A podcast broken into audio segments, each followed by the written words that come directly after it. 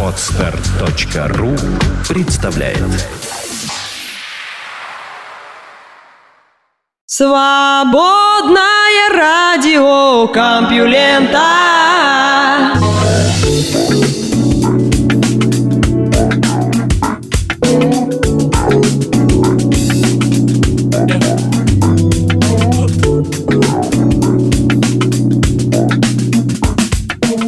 Здравствуйте, самые лучшие слушатели на свете. Вы слышите Лёшу Халецкого, свободное радио Компьюлента, и этот выпуск называется «Палец Саламандры». Как всегда, много интересных новостей. Ученые со всего мира только и делают, что открывают все любое, ну а мне остается только об этом вам сообщить. Наука и техника. Найдена галактика с экстремальной эффективностью звездообразования.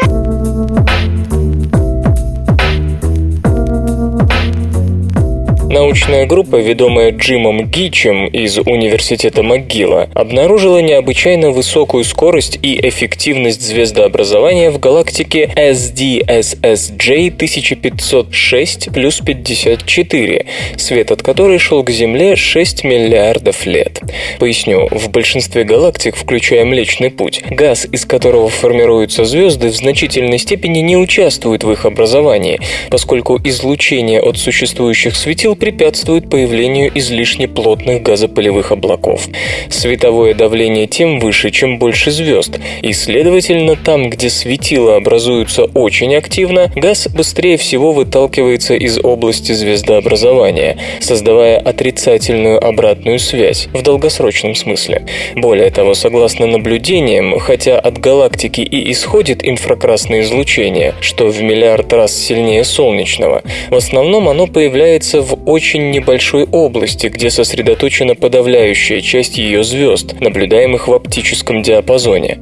Там-то звездообразование и идет с эффективностью близкой к 100%. Эта галактика лепит звезды со скоростью в сотни раз более высокой, чем наш Млечный Путь. Но основная часть звездного света испускается регионом лишь в несколько процентов от диаметра Млечного Пути, подчеркивает Джим Гич. Это звездообразование на пределе возможного. Очевидно, что если бы такой процесс продолжался долго, множество молодых звезд высокой светимости препятствовали бы высокой концентрации газа в этой области, и скорость формирования неизбежно упала бы. Значит, процесс относительно недавний. Но что стало его причиной? Астрономы полагают, что не так давно галактика пережила слияние с другим объектом того же рода. В результате равновесие между световым давлением ярких звезд и количеством межзвездного газа нарушилось, а плотность последнего выросла значительно выше нормы, что и провоцирует частый коллапс газопылевых облаков в молодые протозвезды.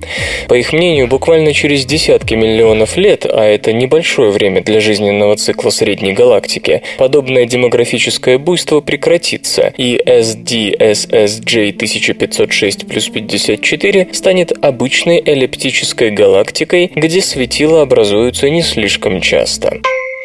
Бактериям нужен один день, чтобы приобрести устойчивость к любым антибиотикам.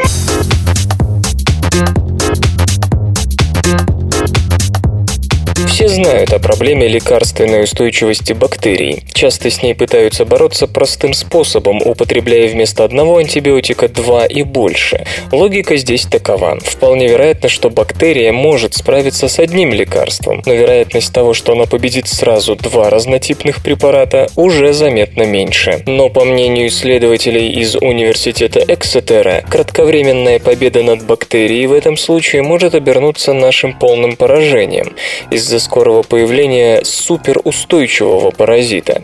Вообще говоря, использование сразу нескольких лекарств с разным механизмом действия – обычная вещь в медицине. Такие разнонаправленные препараты прописывают и при бактериальных инфекциях, и про вирусных, и даже против рака. Например, против бактерий прописывают антибиотики, которые действуют на разных этапах биосинтеза белка. Скажем, считается, что это единственный способ справиться с печально известным метицилин-устойчивым золотистым золотистым стафилококком. Нужно лишь обработать его антибиотиками из двух разных классов. Кратковременный эффект от такого приема неизменно положителен. Но что происходит с бактерией, испытавшей действие двух антибиотиков в будущем? Под руководством Роберта Брэдмора был поставлен простой эксперимент. К кишечной палочке добавляли одновременно два антибиотика – доксициклин из группы тетрациклинов и эритромицин из группы макролидов. Хотя обычно они используются поодиночке, опыты по их совмещению неоднократно ставились, и результаты говорили о том, что от такого совмещения пользы только больше.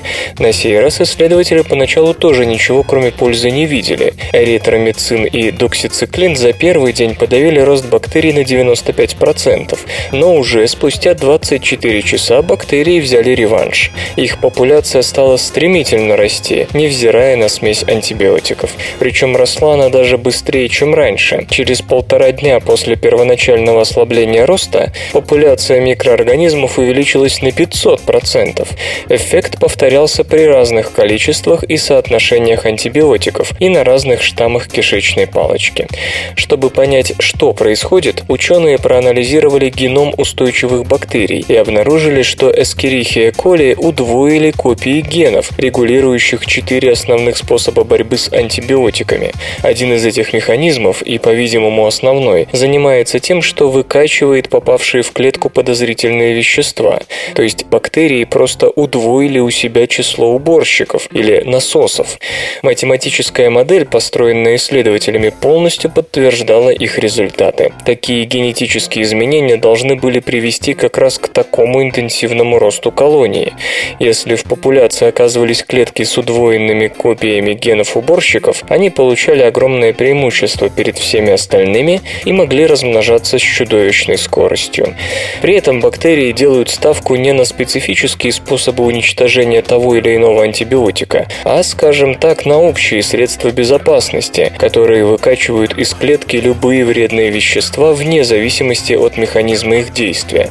То есть, желая уничтожить инфекцию двойным ударом, мы способствуем появлению особенно устойчивых патогенов, которые вполне могут взять реванш. В этом случае полезнее было бы не совмещать антибиотики, а чередовать их. При этом стоит отметить, что в случае противовирусных средств, например, тех, которые используются против ВИЧ, техника двойного удара вполне себя оправдывает. То есть и в близкой, и в далекой перспективе совмещенные вместе лекарства подавляют вирус гораздо эффективнее, чем поодиночке. СРК. В этой аббревиатуре смысл жизни. IBM представила гибридную солнечную энергетическую установку.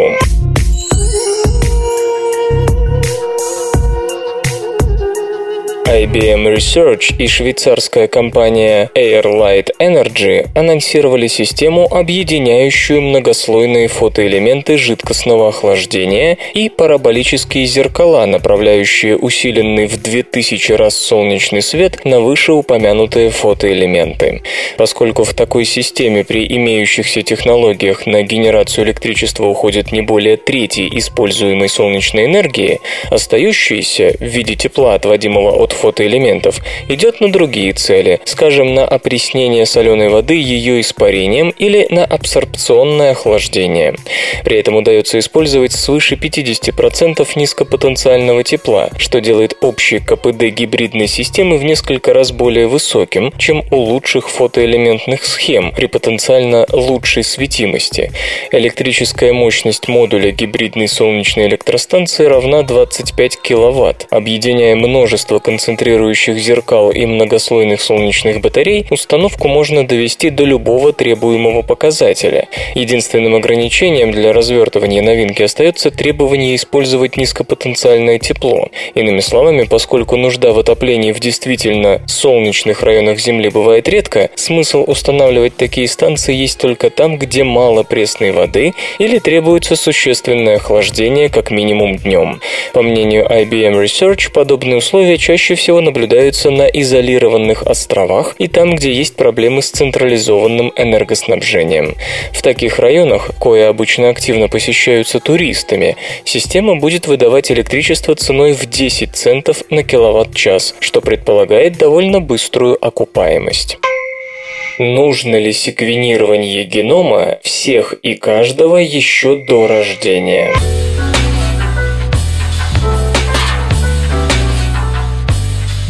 Компания Illumina, производитель первых устройств для секвенирования ДНК, получивших широкое распространение, заплатила почти полмиллиарда долларов скромному калифорнийскому стартапу Verinata, на мировом рынке практически неизвестному. А дело в том, что у этой маленькой фирмы была технология, которой давно ждали и боялись. Методика, позволяющая расшифровывать ДНК человеческого эмбриона. Verinata – одна из четырех американских компаний, сделавших ставку на возникший года полтора назад и быстро расширяющийся рынок пренатального секвенирования ДНК с помощью оборудования Иллюмина. Плод не беспокоит. Берут материнскую кровь и ищут в ней следы эмбриональной ДНК. Это позволяет, к примеру, выявить синдром Дауна до рождения ребенка. Раньше для этого приходилось добывать клетки из плаценты или околоплодной жидкости, что создавало риск выкидыша, хотя и небольшой. Новый метод настолько безопасен, безопасен и прост, что был принят на вооружение в рекордно короткие сроки, позволив устройствам Иллюмина покинуть стены исследовательских лабораторий и стать полноценной составляющей медицинского инструментария.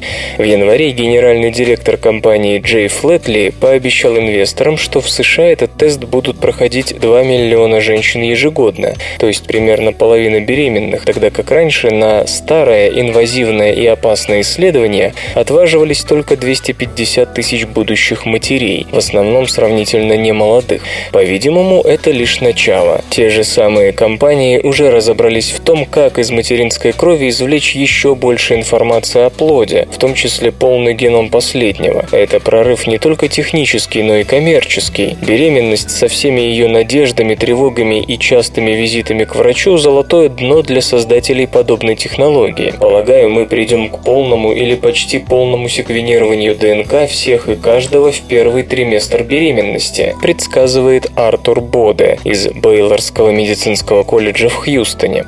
Случится это не завтра. Во-первых, для того, чтобы найти в образце материнской крови ДНК плода, необходимо многократное секвенирование, а это дорого.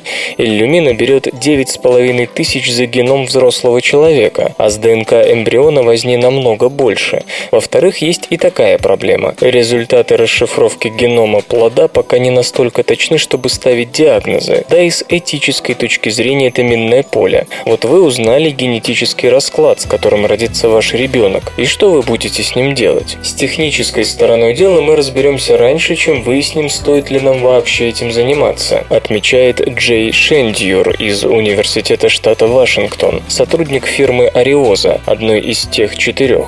Прошлым летом лаборатория господина Шендьюра, одной из двух, которым это удавалось, показала, как по образцу крови беременной женщины узнать о генах эмбриона. Правда, исследования проводились ретроспективно на образцах крови, хранящихся в больнице. На работу по внедрению технологии в медицинскую практику откладывать не стали, и уже в этом году может родиться первый человек, полный геном которого будет известен заранее. Если углубляться в историю вопроса, то начать следует с гонконгского ученого Денниса Ло, который в 1997 году показал, что в крови беременной женщины можно найти найти триллионы фрагментов ДНК ее будущего ребенка. Они попадают туда из погибших и распавшихся клеток плаценты. По оценке господина Ло, до 15% ДНК, находящейся в свободном плавании в материнской крови, принадлежит эмбриону. Методы высокоскоростного секвенирования ДНК могли бы извлечь из этого бездну информации. Для выявления синдрома Дауна генетики под микроскопом считают хромосомы в клетках плода, извлеченных путем амниоцинтеза синтеза. При обнаружении лишней копии хромосомы 21 пары 65% американских женщин выбирают аборт. Чтобы получить ту же информацию из нескольких миллилитров крови, исследователи пользуются трюком, предложенным тем же господином Ло. Они случайным образом секвенируют несколько миллионов фрагментов ДНК длиной от 50 до 500 букв. Затем компьютерная программа накладывает результаты на карту хромосом, после чего начинается урок арифметики. Если к 21 паре хромосом относится больше фрагментов, чем следует, то высока вероятность синдрома Дауна. Тем самым удается избежать сложностей, связанных с тем, что фрагменты ДНК матери и плода перемешаны и порой совпадают. Таким же образом находят лишние копии, трисомии 13 и 18 пар хромосом, а также недостачу или лишние экземпляры X хромосом, что тоже приводит к врожденным дефектам. В июле прошлого года основатель фирмы Верината Стивен Квейк из Стэнфордского университета показал, что из крови женщины можно извлечь информацию о полном геноме плода, букву за буквой. То же самое сделали господин Шендьюр и две группы китайских ученых.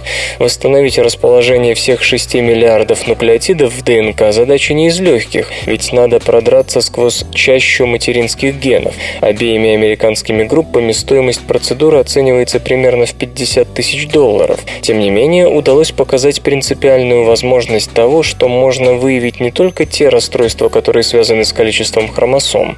К примеру, муковисцидоз и бета-таллосемия вызываются двумя дефективными вариантами определенного гена, наследуемыми по одному от каждого родителя.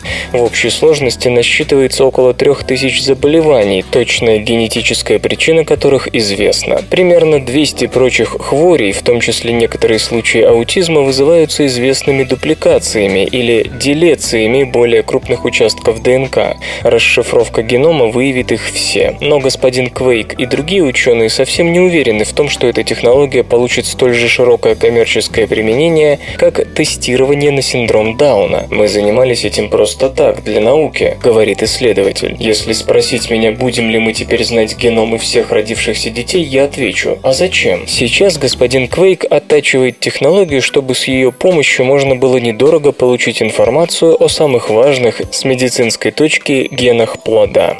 Надо спросить врачей и родителей, нужна ли им полная расшифровка генома будущего ребенка. Взять ту же компанию Illumina. Сейчас она секвенирует по геному в день, но это в основном геномы взрослых людей, больных раком, или детей со странными недомоганиями. Уже сейчас ясно, что о геноме можно получить намного больше информации, чем нужно для непосредственных медицинских целей. И зачем это делать? Тем не менее, господин Флетли позаботился о том, чтобы поглотить ферму Верината, и в прошлом году уговорил инвесторов отказаться от слияния с крупнейшим производителем диагностического оборудования в мире Роше, который предлагал за Иллюмина 6 миллиардов 700 миллионов долларов. По его мнению, у секвенирования полного генома эмбриона большое будущее. Технически это станет возможным года через два, говорит он, хотя по понятным причинам рынок не будет к этому готов еще долго. Ни врачи, ни родители не будут знать, что делать с этим геномом, как на него реагировать. А вдруг некоторые родители решатся на аборт только из-за того, что у будущего ребенка, судя по генам, будут кудряшки не того диаметра. За примерами далеко ходить не надо. В этом году Верината начала проводить тестирование на синдром Кляйнфельтера. Лишняя X-хромосома приводит к пониженному уровню тестостерона у мужчин, появлению женских черт и зачастую к бесплодию. В США синдром регистрируется у каждого тысячного мужчины. Симптомы настолько не опасны для жизни и притом проявляются порой очень слабо, так что мужчины могут не обращать на них внимания. И тем не менее, примерно половина женщин решают прервать беременность при выявлении этого синдрома у плода. Разве это не Евгеника? Господин Ло, заваривший всю эту кашу, считает, что необходимо ограничиться тестами на 20 самых серьезных генетических отклонений и дальше свой нос не совать. Например, бессмысленно проводить тесты на риск заболеть диабетом в 40 лет, ведь мы не имеем никакого представления о том, какой будет медицина к тому времени. Антрополог Моррис Фостер из Оклахомского университета, возглавляющий этическую комиссию, нанятую компанией Иллюмина, сказал господину Флетли следующее. «Вы представляете лабораторию, которая получает от врачей заказы на выполнение определенных тестов. Не надо думать за врачей. До сих пор не сформулированы этические правила работы с геномами взрослых людей, что уж говорить об эмбрионах. Вы только подумайте, замечает господин Фостер, взрослый человек сам решает, когда и зачем пройти секвенирование полного генома, а плод никто не спрашивает, хотя для него это может оказаться вопросом жизни и смерти. И потом, обыватель всегда неграмотен по определению, и господин Фостер опасается, что информация о генах будет придаваться слишком много значения. Даже врачи не считают, что присутствие гена, повышающего риск диабета, в определенном определенном возрасте обязательно приведет к этому заболеванию, а отсутствие данной мутации гарантирует здоровье. Почему-то очень трудно объяснить людям, что неверно ни то, ни другое. Пока иллюмина секвенирует гены лишь взрослых и больных детей, а ее новый филиал Верината выполняет только уже знакомые врачам тесты на количество хромосом в ДНК эмбриона. Но на стене корпоративного кафетерия висит вырезка из газеты со статьей, в которой господин Флетли предсказал коммерческое секвенирование полного генома плода к 2019 году. Именно тогда, по его мнению, общество будет готово к этому. Осталось 6 лет. Железо или гаджеты? AMD показала самую быструю в мире видеокарту.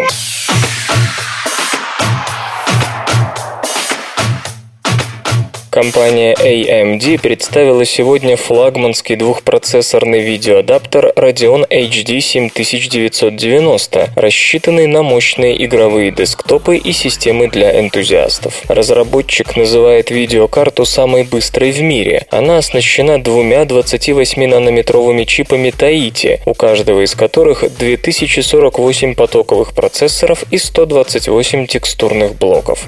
Таким образом, общее количество потоковых процессоров достигает 4096. Суммарный объем памяти GDDR5 с 384-битной шиной равен 6 гигабайтам. Поддерживаются программный интерфейс DirectX 11, шина PCI Express 3.0 и ряд фирменных технологий AMD, в частности система iFinity. Базовая частота ядра чипа составляет 950 МГц, частота в режиме турбо 1000 МГц. Память работает на частоте в 6000 МГц. Заявленное быстродействие достигает 8,2 терафлопса, триллиона операций с плавающей запятой в секунду. Как сообщает AMD, видеокарта Radeon HD 7990 позволяет играть в такие игры, как Tomb Raider и Crisis 3 с разрешением 4К, то бишь 3840 на 2160 точек. Покупателям ускорителя помимо названных игр будут бесплатно предложены Bioshock Infinite, Deus Ex Human Revolution, Sleeping Dogs, Hitman Absolution, Far Cry 3 и Far Cry 3 Blood Dragon. В продажу графический ускоритель Radeon HD 7990 поступит в начале мая по ориентировочной цене в 1000 долларов. Вслух и с выражением читаю стихотворение. Борис Пастернак «Быть знаменитым некрасиво».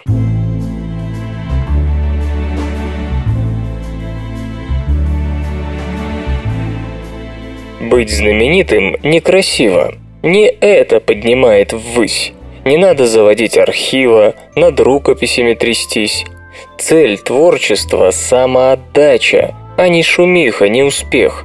Позорно, ничего не знача, быть притчей на устах у всех. Но надо жить без самозванства. Так жить, чтобы в конце концов привлечь к себе любовь пространства, услышать будущего зов – и надо оставлять пробелы. В судьбе, а не среди бумаг. Места и главы жизни целой, отчеркивая на полях.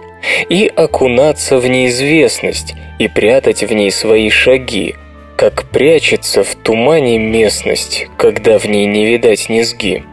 Другие по живому следу пройдут твой путь за пятью пять, но поражение от победы ты сам не должен отличать. И должен ни единой долькой не отступаться от лица, но быть живым. Живым и только. Живым и только до конца.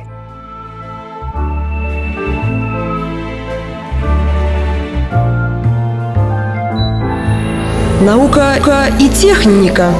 Генетическая история европейцев началась в среднем неолите.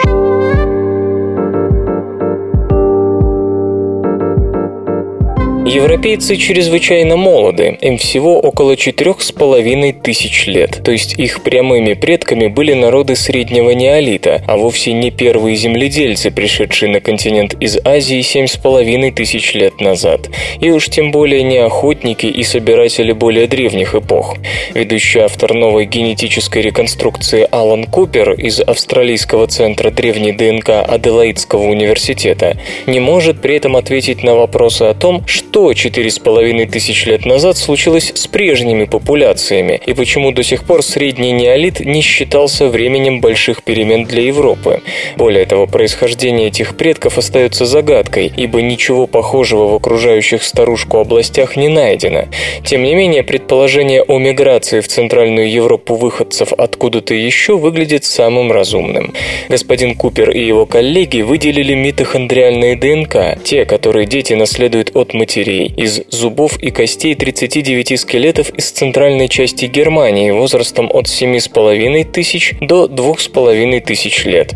Особого внимания удостоились мутации, которые схожи друг с другом и объединяются в гаплогруппу H. К ней, как считается, принадлежит до 45% современных европейцев. Ранее была выдвинута гипотеза о том, что эта гаплогруппа появилась в Европе тысячи лет назад, хотя когда и как именно не ясно. Некоторые ученые полагают даже, что ее представители распространились по континенту сразу после окончания ледникового периода, то есть около 12 тысяч лет назад, составив костяк европейских популяций, просуществовавших до нашего времени.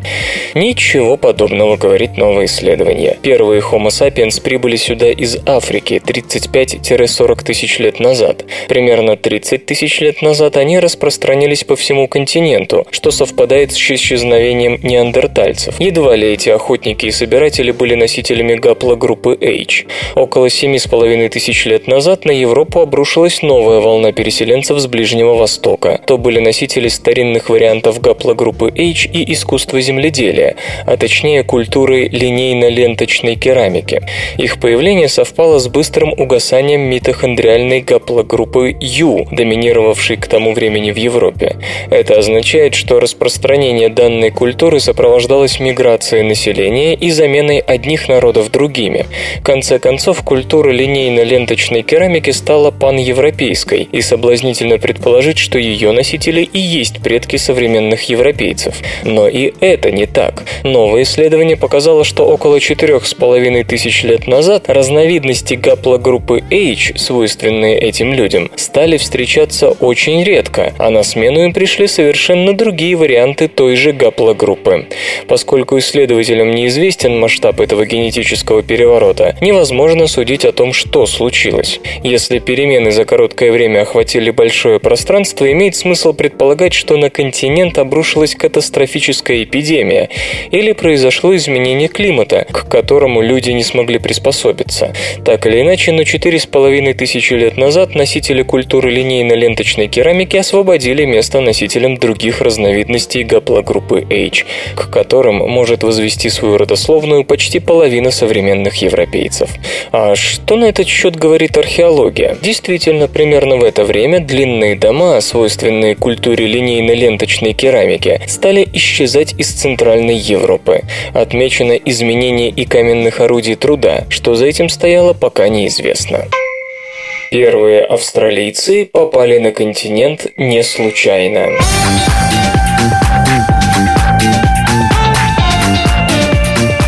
Около 50 тысяч лет назад в Австралию прибыла первая группа переселенцев, коих было по крайней мере тысячу человек.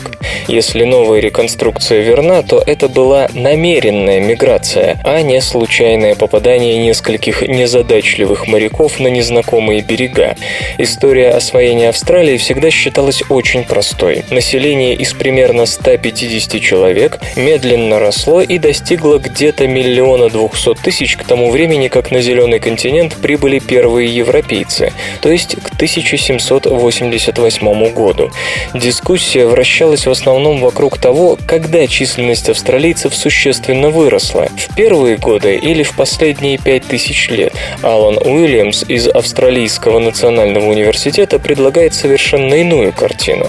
Он проанализировал радиоуглеродные даты, опубликованные и нет 4575 артефактов с 1700 750 стоянок. Применив метод, разработанный для аналогичного анализа североамериканских археологических находок, ученый составил график количества точек данных для каждого из 200-летних периодов и предположил, что варьирование этого показателя служит хорошим индикатором изменения численности популяции в том или ином уголке Австралии. Исследователь также учел, что некоторые стоянки могли быть навсегда стерты с лица Земли из-за эрозии и прочих процессов. У него получалось, что к 18 веку на континенте обитало от 750 тысяч до миллиона 200 тысяч человек, что соответствовало общепризнанной точке зрения. Поскольку метод оказался верным для конца эпохи аборигенов, можно было предприниматься за ее начало. Господин Уильямс полагает, что численность первопоселенцев составляла от 1 до 2 тысяч человек. В первые тысячелетия численность оставалась на относительно низком, но стабильном уровне. Во время последнего ледникового периода, около 20 тысяч лет назад, она внезапно сократилась на 60%. Но 12 тысяч лет назад вновь стала расти, но не равномерно, а кратковременными толчками, демографическими взрывами. Большинство специалистов до сих пор склонялось к тому, что первыми австралийцами стали обитатели островной части Юго-Восточной Азии, которые попали на новый для себя континент случайно, то есть их либо смыло волной с родных берегов, либо они потерпели кораблекрушение, но смогли ухватиться за плавучий мусор и таким образом выжить. Отсюда и весьма скромная оценка численности первопоселенцев. Господин Уильямс же приходит к выводу, что мигранты пришли на континент большой сплоченной группой или несколькими группами и вполне сознательно. Коллеги, однако, предупреждают, что оценивать численность популяции по радиоуглеродным датам следует с большой осторожностью, ибо это новый метод для археологии, и он пока вызывает сомнения. Данные, которые есть на руках у исследователей, отражают не столько реальное положение дел в древности, сколько историю самой науки. Так господин Уильямс обнаружил больше точек данных для восточной части Австралии, чем для западной, просто потому что большинство археологов живет и работает именно там. Скорее всего, господин Уильямс и сам это прекрасно понимает. Свободное радио Компьюлента. Для самооценки в подростковом мозге выделены специальные зоны.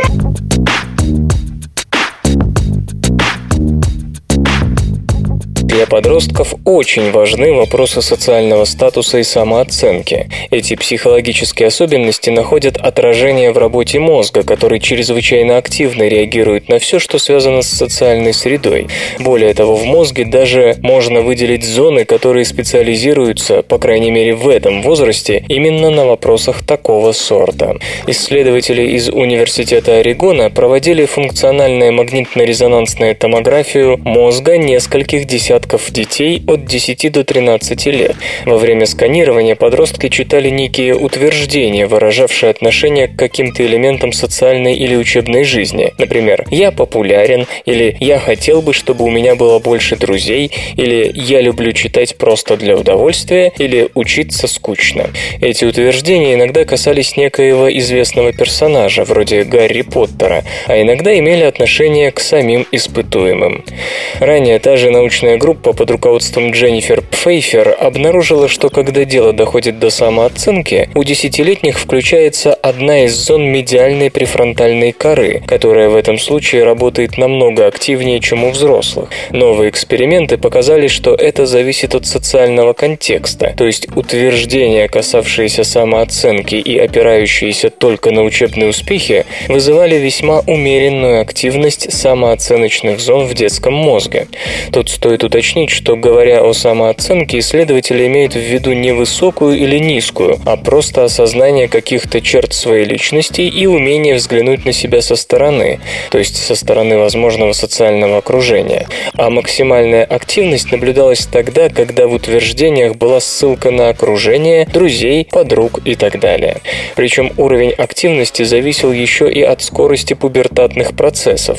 Эксперименты велись три года, и у тех детей, которые в этот период особенно интенсивно развивались, самооценочные зоны мозга тоже были наиболее активны. То есть, делают вывод ученые, между 10 и 13 годами самооценка зависит от социальной жизни намного сильнее, чем от академических успехов, что, конечно, может подтвердить любой, кто имел дело с детьми этого возраста. Социальные коллизии, проблемы дружбы и недружбы в этот период полностью заслоняют математику, географию, русский язык и прочие банальные вещи.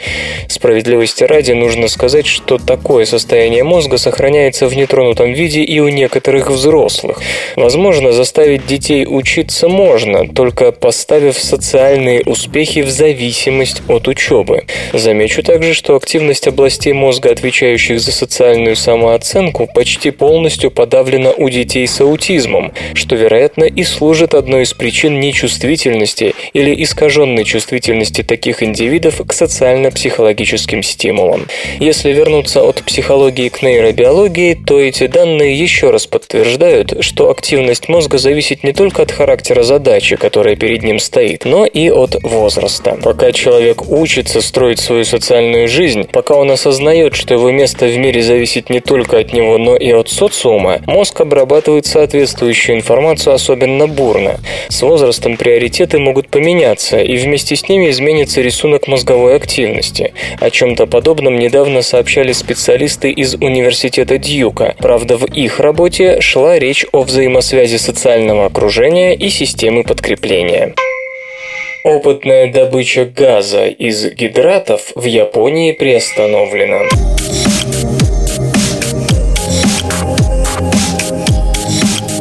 Совсем недавно, чуть более месяца назад, японская компания Jokmek заявила о намерении начать крупномасштабную добычу газовых гидратов со дна морского на глубине километра 300 метров. Увы, первый опыт такого рода получился относительно коротким. Чтобы добраться до газогидратов, что лежат на морском дне на глубине примерно в километр, японцы пробурили 270 метров в толще осадочных пород, после чего удалось достичь 60-метрового слоя метангидратов, к которому в итоге было подведено пониженное давление.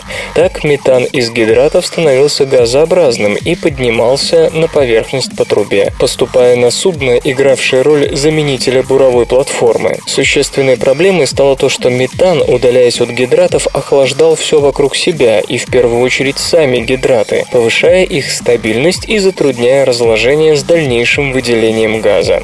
Чтобы выход не падал, давление в отводящем рукаве потихоньку снижали, намереваясь довести его за 14 дней до 3 мегапаскалей.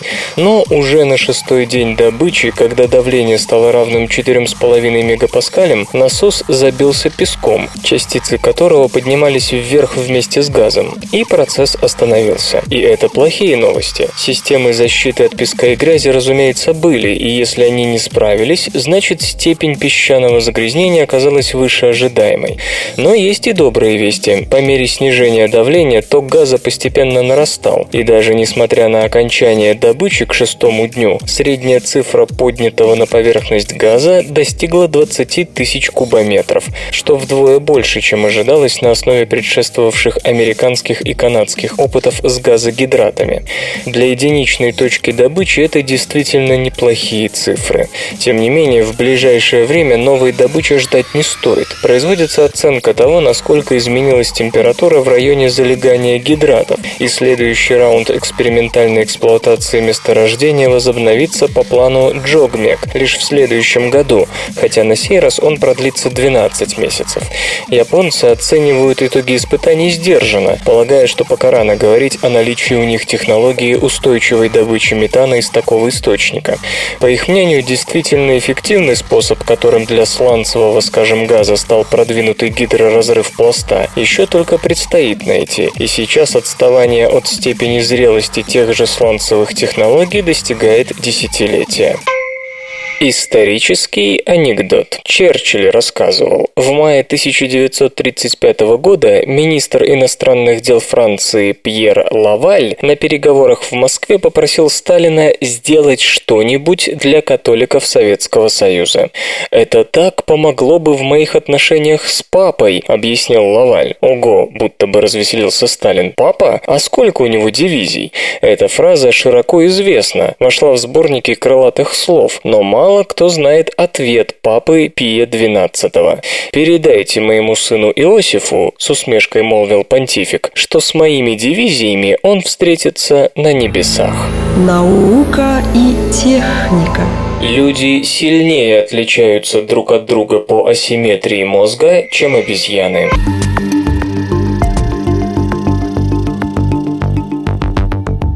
Человеческий мозг асимметричен. Какие-то области в одном полушарии крупнее или мельче, чем их двойники в другом полушарии. Это сказывается на работе мозга. Считается, например, что левое полушарие специализируется на работе с речью, а правое занято пространственным мышлением. Долгое время полагали, что асимметрия мозга сугубо человеческая черта, пока ее не нашли у обезьян и других животных.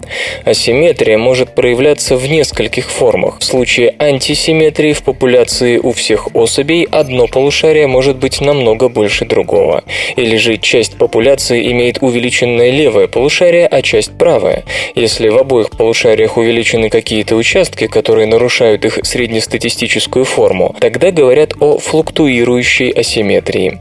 Первые две асимметрии, выражающиеся у всех особей в перекосе полушарий, связаны с генетическими вариациями.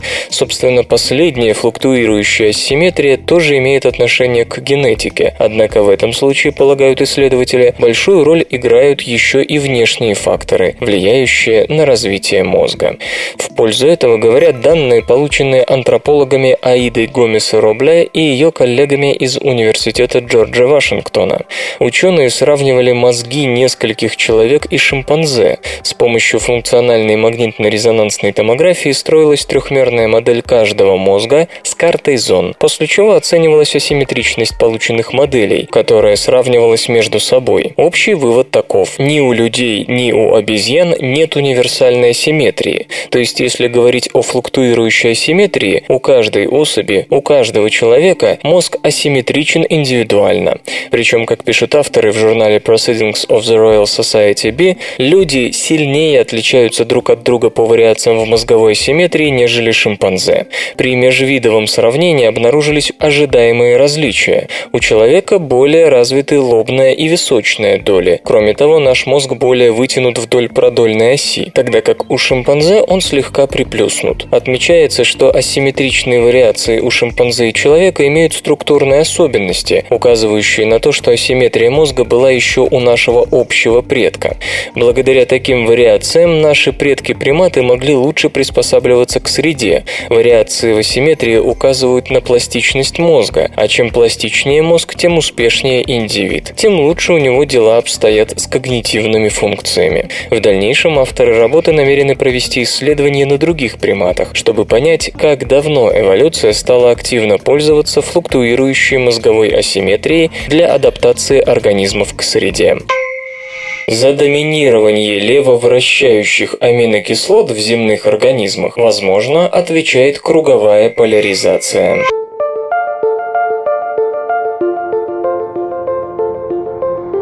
Наблюдения эмиссионной туманности NGC 6334, кошачья лапа, показали, что для ее областей активного звездообразования свойственна круговая поляризация излучения. Это утверждают ученые под руководством Юнг Ми Квона из Национальной астрономической обсерватории Японии. Эмиссионная туманность кошачья лапа расположена в созвездии Скорпиона в пяти с половиной тысячах световых лет от Земли. По свойствам она предположительно похожа на ту область, где формировалась Солнечная система. Степень круговой поляризации в этом регионе была равна 22% для ближнего инфракрасного излучения. В качестве рабочей гипотезы ее появления исследователи предполагают рассеивание инфракрасного излучения с последующим дихроическим избирательным поглощением света различных длин волн мощным газопылевым облаком, характерным для эмиссионной туманности и содержащим упорядоченные пылевые частицы. Они-то и сыграли роль дихроического поляризационного фильтра. Астрономы полагают, что обнаружение такого большого, не менее 65 сотых парсек, и значительного участка с развитой круговой поляризацией может объяснить доминирование левовращающих аминокислот среди тех, на которых основана земная жизнь. По их мнению, если аминокислоты формировались еще в допланетарной космической среде, то круговая поляризация газопылевых облаков, где проходило образование аминокислот, должно было придать им в одних регионах эмиссионных туманностей левовращающий характер, а в других – правовращающий. Следовательно, если Солнечная система образовалась там, где доминировали левовращающие аминокислоты, то при последующем формировании Земли они могли быть занесены на нее из допланетного материала. Эти гомохиральные аминокислоты затем могли стать основой для земной жизни. Напомню, что в классическом эксперименте Миллера Юри, в котором имитировались гипотетические условия раннего периода развития Земли, удалось получить из компонентов первичной атмосферы планеты значительное количество аминокислот, но все они были смесью из равного числа стереоизомеров. Между тем, природные хиральные аминокислоты и моносахариды, за редкими исключениями, представлены в виде левовращающего стереоизомера. Так, в состав белков, по сути, входят только I-аминокислоты, а ДНК и РНК построены лишь на основе D-углеводов, гомохиральность.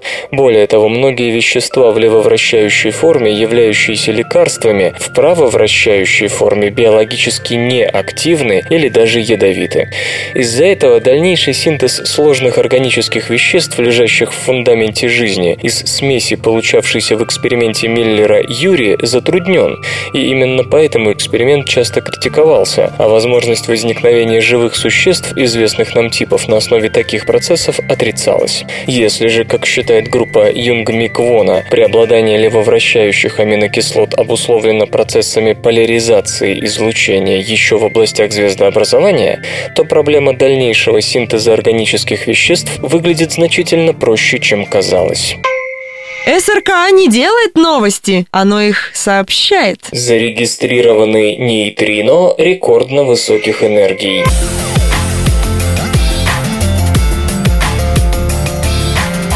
Нейтринная обсерватория Ice Cube, находящаяся в Антарктиде на станции Амутсон-Скотт на глубине от полутора до двух с половиной километров, в 2011-2012 годах зарегистрировала два нейтрино необычайно высоких энергий 1,4 плюс-минус 16 сотых и 1,14 плюс-минус 17 сотых петаэлектрон-вольт. Их обнаружение потребовало длительного анализа, законченного коллаборацией Ice Cube только сейчас. Ученые склоняются к астрофизическому происхождению нейтрино, которое на данном этапе имеет вероятность 2,8 сигм, что не дотягивает до уровня 3 сигм, то бишь 99,7%. Сейчас авторы работы заняты повторным анализом данных, надеясь получить уверенное подтверждение внеземного происхождения обнаруженных частиц. Природа источника нейтрино таких энергий вызывает некоторое недоумение. Нейтрино регистрируются регистрировавшиеся до этого, по энергиям не превосходили тех, что рождались при взрывах сверхновых, процессах, считающихся чуть ли не самыми энергоемкими в космосе. Но и такие нейтрино имели в 100 миллионов раз меньшую энергию, чем найденные Ice Cube в 2011-2012 годах и названные, соответственно, Берт и Эрни. Откуда они могли прийти? Сначала было выдвинуто предположение, что они родились в результате взаимодействия космических лучей высоких энергий энергии с атмосферой Земли, но затем это объяснение было отброшено. Слишком уж мала вероятность такого события. Новая гипотеза предполагает, что их источник тот же, что и у космических лучей ультравысоких энергий, тех, что превышают предел Грайзена-Зацепина-Кузьмина. Беда в том, что и в том, и в этом случае мы не понимаем, откуда они берутся. Теоретически частицы с энергией выше 5 на 10 в 19 степени электрон-вольт взаимодействуют с фотонами фотонами, рождая пионы, пока их энергия не упадет ниже такого порока. Однако на практике подобные космические лучи упорно регистрируются. Такие явления принято объяснять либо коллапсом массивных звезд в черные дыры, якобы ответственные за гамма-всплески, либо джетами, релятивистскими струями сверхмассивных черных дыр в центрах галактик. Тем не менее, недавние наблюдения самой Ice Cube не обнаружили никакой связи между гамма-всплесками и направлениями, откуда приходят загадочные космические лучи ультравысоких энергий. Так что фактически остается лишь гипотеза ответственности сверхмассивных черных дыр.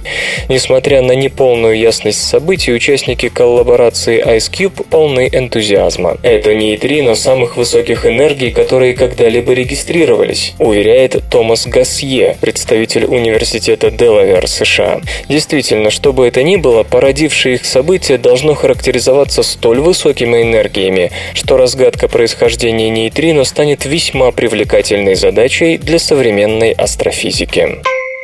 Охотящиеся рыбы переговариваются на языке жестов.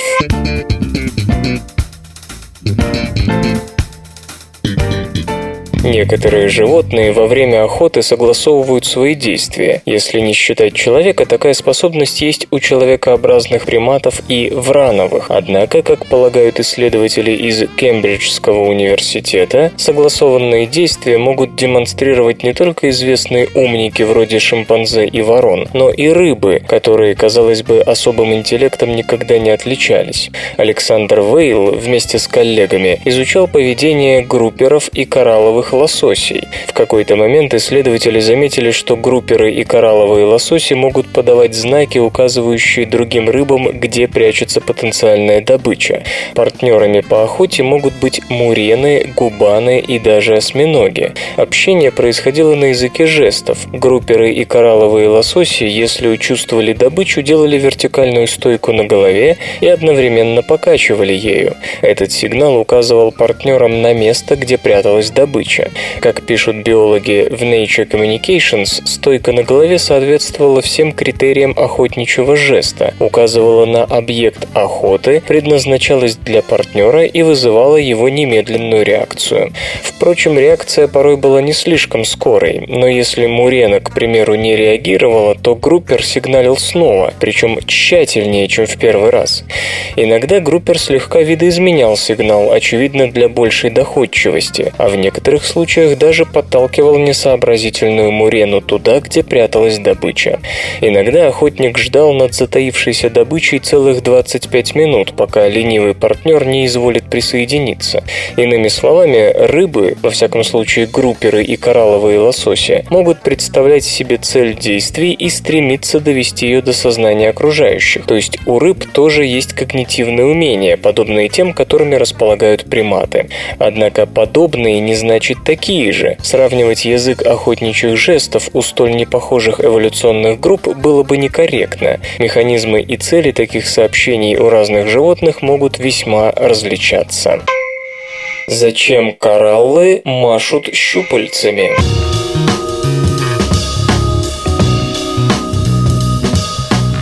Кораллы гетероксении интригуют зоологов едва ли не со времен Жана Батиста Ламарка. Они совершают ритмичные движения щупальцами, и никто не знает зачем. Гетероксении, как и другие кораллы, образуют колонии из множества полипов, каждый из которых напоминает цветок с радиально расположенными лепестками-щупальцами. И эти лепестки у полипа то закрываются, то раскрываются. Такие же пульсирующие движения совершают, например, плывущие медузы, но кораллы, в отличие от медуз, никуда не плывут, они сидят на месте. Можно предположить, что кораллы щупальцами захватывают каких-то животных, чтобы съесть их, но гетероксении не были замечены в хищническом поведении. Однако пульсирующие движения расходуют много энергии, и какая-то веская причина для размахивания щупальцами у кораллов все же должна быть. Разгадку удалось найти исследователям из Еврейского университета в Иерусалиме, Израиль. Ученые круглосуточно наблюдали за колониями кораллов с помощью инфракрасной камеры и обнаружили, что днем после полудня у животных наступает получасовая сиеста. В это время они перестают сокращать и распускать щупальца. Затем исследователи с помощью лазерного устройства, которым можно было следить за перемещениями частиц в воде, проанализировали потоки воды у кораллов, их направление, силу, турбулентные завихрения и тому подобное. То есть, грубо говоря, была построена карта течений вблизи кораллов. Как пишут зоологи в журнале PNAS, пульсация щупальцами нужна кораллам, чтобы, так сказать, проветривать себя. Как и все живые организмы, они нуждаются в питательных веществах. Им необходим газообмен и освобождение от продуктов обмена веществ. Хотя кораллы живут в море, а не в стоячем пруду, им все равно нужно перемешивать воду вокруг себя, чтобы использованная вода быстрее выходила из тела полипов и из колонии. Хотя каждый полип пульсирует независимо от других, суммарный эффект от активности всех колонистов идет на общую пользу. Сокращение щупалец, пусть и не синхронное, значительно усиливают вентиляцию воды. Причем особенно это сказывается на восходящих потоках, которые идут от кораллов во внешнюю среду. Но это все равно не оправдывает энергетических затрат на размахивание щупальцами. То есть, может быть и оправдывает, но тогда ученым надо точно оценить разницу между бездействующими кораллами и пульсирующими. Кораллы, как известно, живут в симбиозе с водорослями, которым для фотосинтеза нужен углекислый газ и которые выделяют кислород, образовавшийся в результате фотосинтеза. Исследователи сравнили уровень фотосинтеза в пульсирующих и отдыхающих полипах, и оказалось, что пульсация заметно активирует фотосинтез. Сокращая щупальца, кораллы выводят из тела и окружающей воды избыток кислорода, который, будучи в больших концентрациях, подавляет фотосинтез. Ну а чем активнее происходит фотосинтез у водорослей симбионтов, тем лучше самим кораллам. В результате плюсы от сократительной активности перевешивают минусы. Пульсируя, кораллы расходуют энергию, но благодаря постоянному проветриванию они с лихвой возмещают энергетические затраты. К тому же не надо забывать, что это еще и помогает вывести продукты обмена. Конечно, можно было бы сразу сказать, что кораллы пульсируют ради перемешивания, однако уровень энергетических затрат от такого перемешивания требовал уточнить, что именно перемешивают кораллы и стоит ли оно того. В общем, загадка кораллов, похоже, разгадана через 200 лет с того момента, когда их необычная пульсация привлекла к себе внимание естествоиспытателей.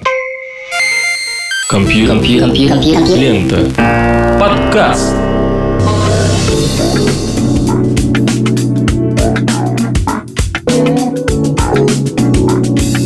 Выпуск свободного радиокомпьюлента под названием «Палец Саламандры» подошел к концу. Вы слышали Лешу Халецкого. Еще больше интересных новостей будет завтра, ну а пока песенка. Свободное радио Компьюлента. Скачать другие выпуски подкаста вы можете на podster.ru